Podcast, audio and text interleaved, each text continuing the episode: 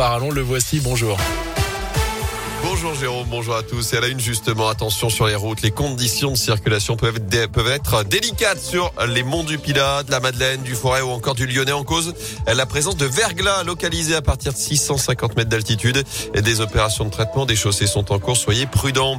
Et justement, le plan de viabilité hivernale est bel et bien lancé dans la Loire. En attendant peut-être quelques flocons annoncés pour la journée de jeudi, le département est prêt. L'objectif, c'est de maintenir en bon état les 3400 km de route départementale en cas d'intempéries. Plus d'un million d'euros sont débloqués chaque année par la collectivité et 300 agents sont prêts à intervenir d'ici fin mars sur 56 circuits différents avec une petite nouveauté cette année dans le secteur de Noir-Étable. Les précisions de Jérémy Lacroix, vice-président en charge des routes au département de la Loire. On a quelque chose d'innovant cette année. Euh, on a des objets, en fait, on, est en, phase de test avec des objets connectés euh, sur la chaussée pour euh, aider nos agents à, à mieux identifier euh, les problématiques sur les routes, c'est-à-dire notamment la température, l'hydrométrie, le point de rosée. Et euh, on a ça notamment sur le site de Noir-Étape. Si on est satisfait en tout cas de ces données-là, l'année prochaine ou dans les années futures, on déploiera le système dans différents euh, secteurs à relief. Certains capteurs remplacent donc les sondes implantées dans la chaussée qu'il fallait sortir chaque jour en période de gel et de dégel. Les informations sont désormais remontées par ondes radio. Sur les routes, justement, ce violent face-à-face hier dans le Rouennais, deux véhicules se sont percutés aux alentours de 17h ce dimanche sur la D53 hauteur de Villemontais.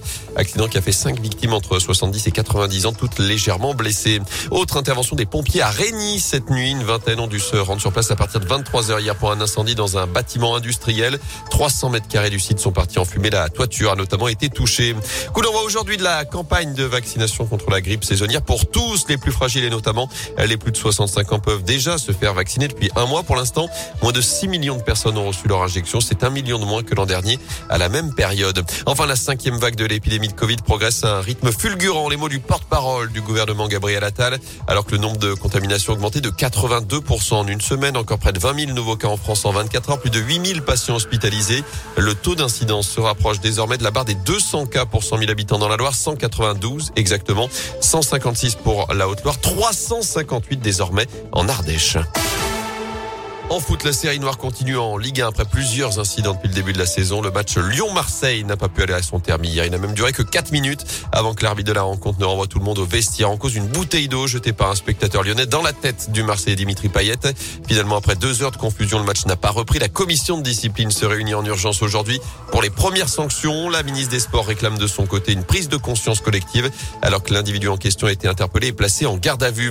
Les Verts, de leur côté, respirent. La SS enchaîne deuxième victoire consécutive en Ligue 1 après Clermont il y a 15 jours. C'est 3 qui a été battu hier. Victoire 1-0 des Stéphanois grâce à un but de Miguel Traoco. Les voilà toujours 19e mais à un point seulement des premiers non relégables avant de recevoir le PSG. Ce sera dimanche prochain 13h dans le Chaudron.